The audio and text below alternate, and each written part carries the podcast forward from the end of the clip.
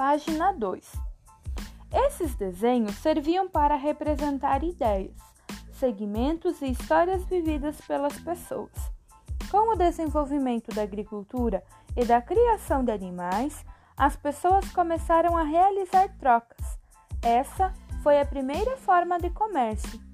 Então, foi preciso desenvolver um sistema de registro que permitisse registrar as trocas que eles faziam.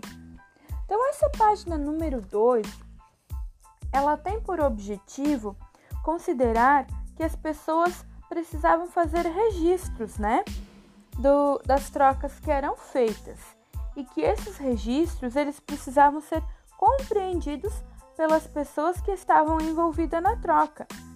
Então, nós precisamos, antes de pensar na, nessa troca né, da agricultura, de animais, né, de, de, de produtos e alimentos, a gente tem que pensar, junto com a criança, num, nos símbolos que elas uh, usavam, né?